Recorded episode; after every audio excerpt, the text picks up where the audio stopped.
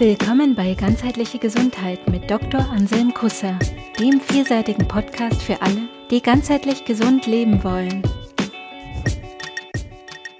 Servus! Heute geht es um das Thema Beckenschiefstand.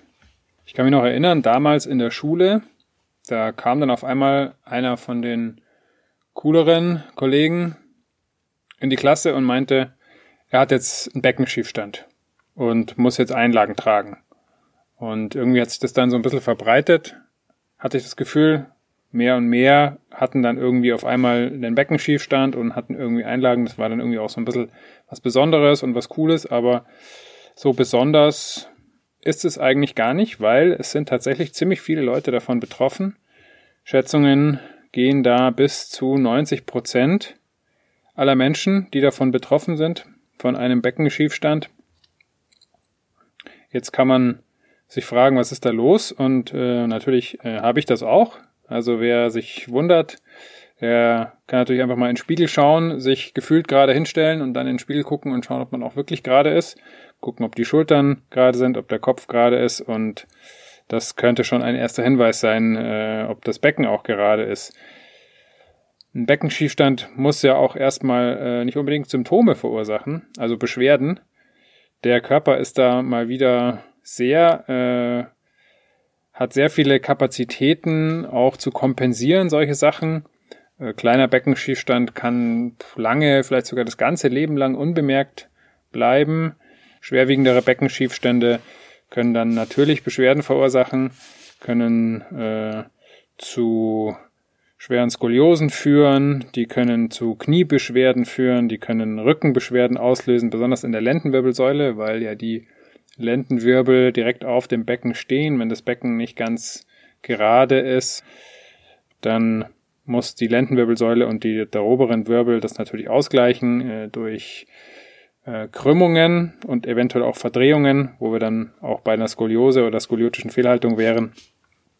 Und da im, in, den, in der Wirbelsäule ja das zentrale Nervensystem äh, verläuft, dass alle Organe und den ganzen Körper innerviert, sind durch Verkrümmungen der Wirbelsäule auch äh, die Nerven beeinträchtigt und dadurch auch die Organe und letzten Endes der ganze Körper. Also ähm, ein Beckenschiefstand kann viele Auswirkungen haben. Der kann zum Beispiel auch sich bis hoch aufs Kiefer auswirken. Wir haben ja in der Episode über das Kiefergelenk gehört, wie wichtig das Kiefergelenk ist für die Balance und auch für die Wahrnehmung des Gleichgewichts und die Steuerung des Körpers letzten Endes über das Gleichgewicht. Und insofern kann man sich es natürlich auch andersrum vorstellen, dass zum Beispiel äh, eine Kieferbeschwerde durch äh, ausgelöst durch eine Zahnbehandlung oder eine, einen Unfall oder ähm, nächtliches Knirschen auch letzten Endes über die Beeinflussung der Gleichgewichtswahrnehmung auch einen Beckenstiefstand auslösen kann. Also da sollte man immer gucken, von wo nach wo ist die Richtung, was ist die Ursache, was ist die Folge des Ganzen. Ähm, genau, was es auch auslösen kann natürlich, wir waren jetzt bei der Lendenwirbelsäule, wenn man weiter hochgeht, äh, Brustwirbelsäule, Halswirbelsäule, also auch dort kann ein Beckenschiefstand äh, zu Fehlhaltung und wird höchstwahrscheinlich auch ein Beckenschiefstand zu Fehlhaltungen führen, weil der Körper will ja gerade stehen, der will ja in der, in der Achse der Erdanziehung sein im Lot sozusagen und wenn die Hüfte schief ist, würde man sich ja auf eine Seite lehnen, wenn die Wirbelsäule jetzt senkrecht auf der Hüfte stehen würde und die gleicht es einfach aus und macht dann verschiedene Formen. S-Form zum Beispiel oder einfach eine einfache Kurvatur oder dann auch mit Verdrehungen. Meistens wird ein Beckenschiefstand erkannt durch die durch das Erkennen einer Beinlängendifferenz. Also man schaut sich die beiden Beine an und sieht, dass die unterschiedlich lang erscheinen. Ich sage jetzt bewusst erscheinen, weil es gibt Untersuchungen, dass ungefähr 95 Prozent aller Beckenschiefstände funktionell sind. Das heißt, die sind nicht durch unterschiedlich lange Knochen entstanden, sondern äh, durch ein Haltungs- oder ein Bewegungsungleichgewicht.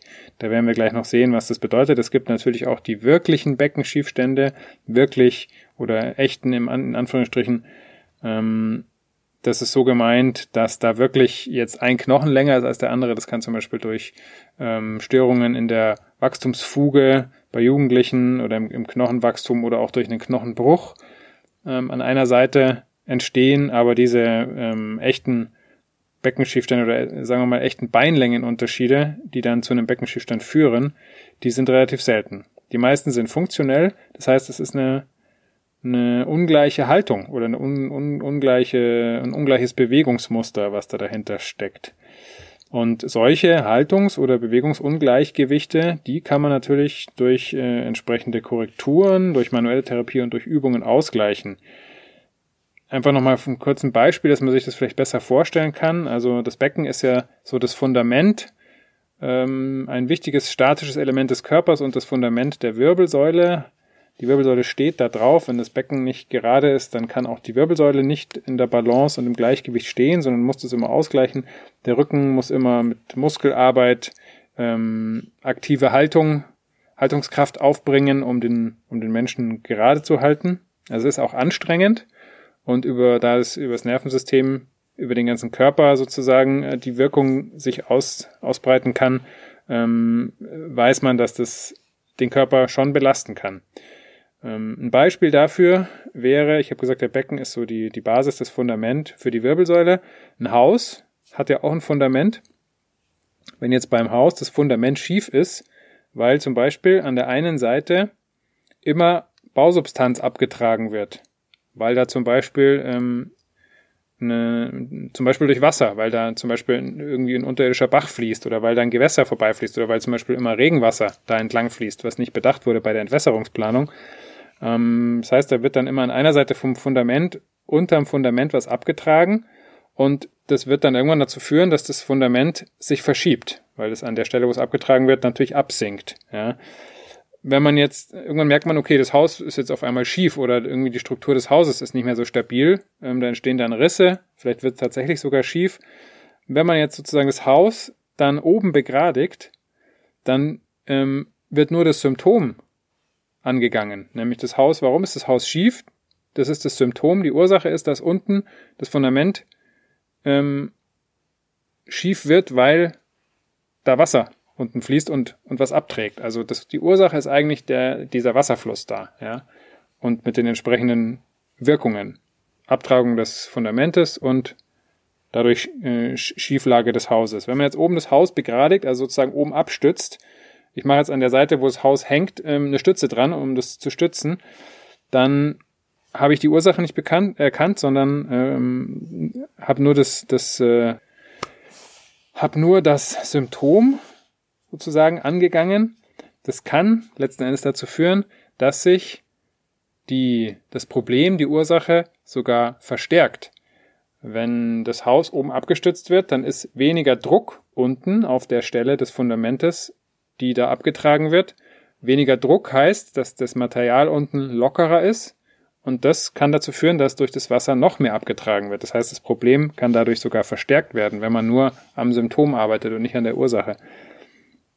Das ist beim Beckenschiefstand äh, tatsächlich auch so. Wenn man jetzt ne, bei einem funktionellen Beckenschiefstand ähm, zum Beispiel mit einer Einlage im Schuh arbeitet, dann wird die, die scheinbare Beinlängendifferenz ausgeglichen. Das kann dazu führen, und das tut es tatsächlich auch, meiner Erfahrung nach in fast allen Fällen, dass die funktionelle Fehlhaltung, die zu diesem Beckenschiefstand führt, entweder gefestigt wird, dadurch der Körper, ähm, dem Körper wird sozusagen die, die Dynamik genommen, mit der er da kompensieren kann, weil er jetzt einfach diese feste Einlage im Schuh hat auf einer Seite.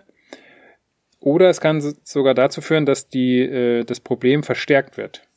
Ähm, wir werden dann noch sehen, woran das liegen kann, ähm, was sozusagen eine, Funktion, eine häufige funktionelle Fehlhaltung von mm, des Beckens äh, ist, die zu einem Beckenschiefstand führt und werden dann auch verstehen, warum das ähm, dann sein kann, dass äh, so eine symptomatische Behandlung das Ganze verstärkt.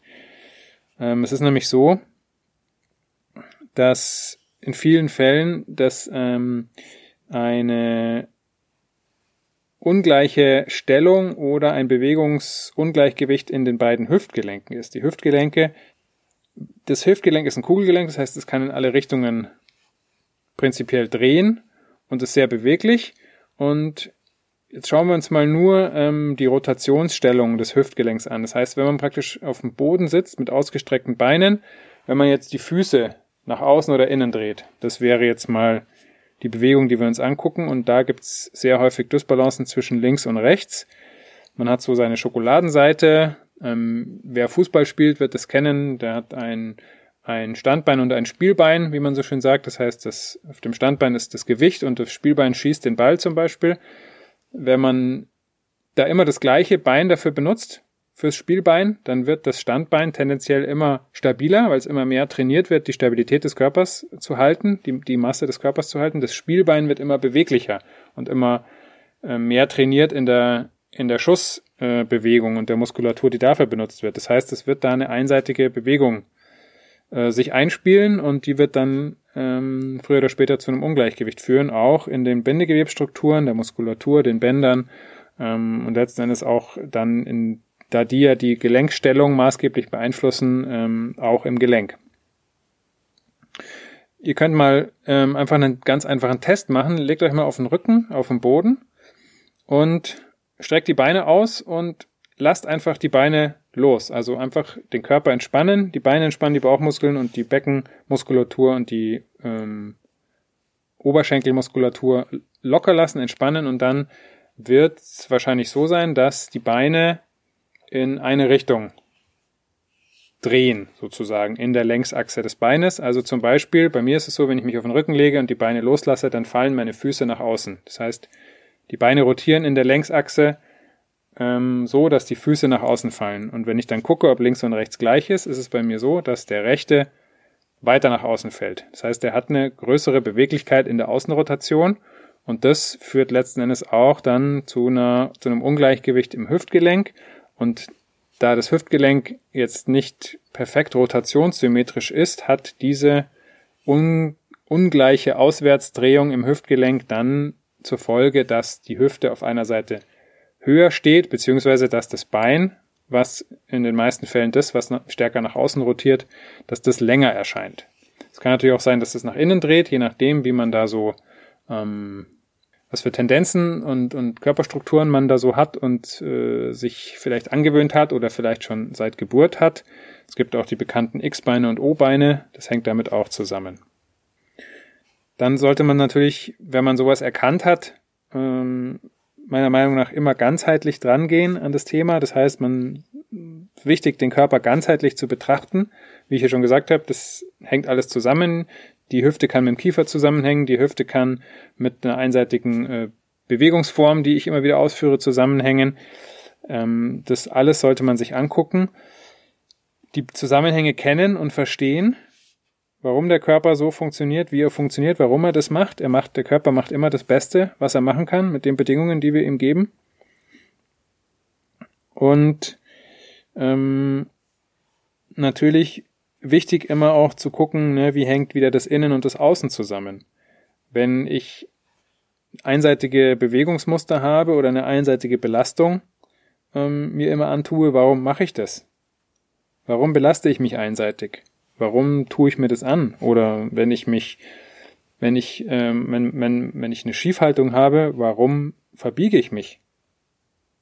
Vor was verbiege ich mich? Dass ich meine, meine Haltung aufgebe, meine meine innere Richtung, meine Klarheit, meine, mein, meine Gerad, mein, mein Gerade sein. Warum gebe ich das auf? Und ähm, das sind jetzt so Fragen, die einem da helfen, in, den tiefer, in eine tiefere Suche reinzukommen.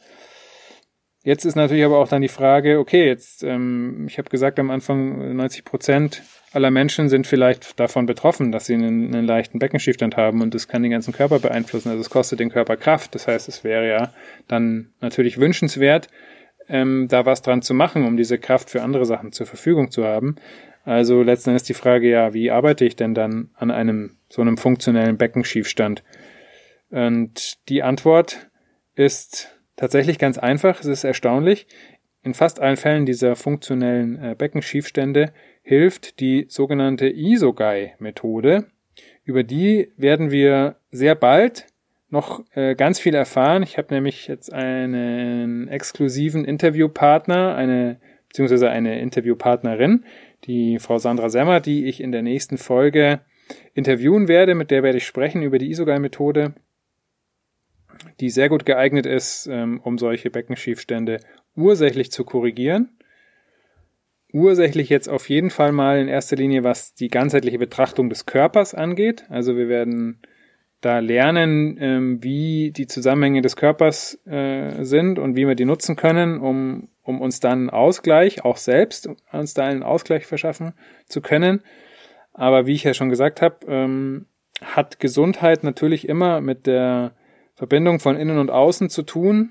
Die, die, die Innensicht, die Innenwelt sollte auf keinen Fall ausgeblendet werden. Und so hat hier auch im Falle des Beckenschiefstandes die Verbindung der äußeren Körperhaltung zur inneren Geisteshaltung eine ganz, einen ganz großen Einfluss. Und das werden wir uns demnächst anschauen, wie wir da dran gehen können an das Ganze. Wir werden das natürlich, ähm, wie immer, ganzheitlich tun und so zu einer umfassenderen Gesundheit und mehr Kraft für unsere Aufgaben, die uns wichtig sind, kommen. Also letzten Endes an unserer Gesundheit ganzheitlich arbeiten. In diesem Sinne.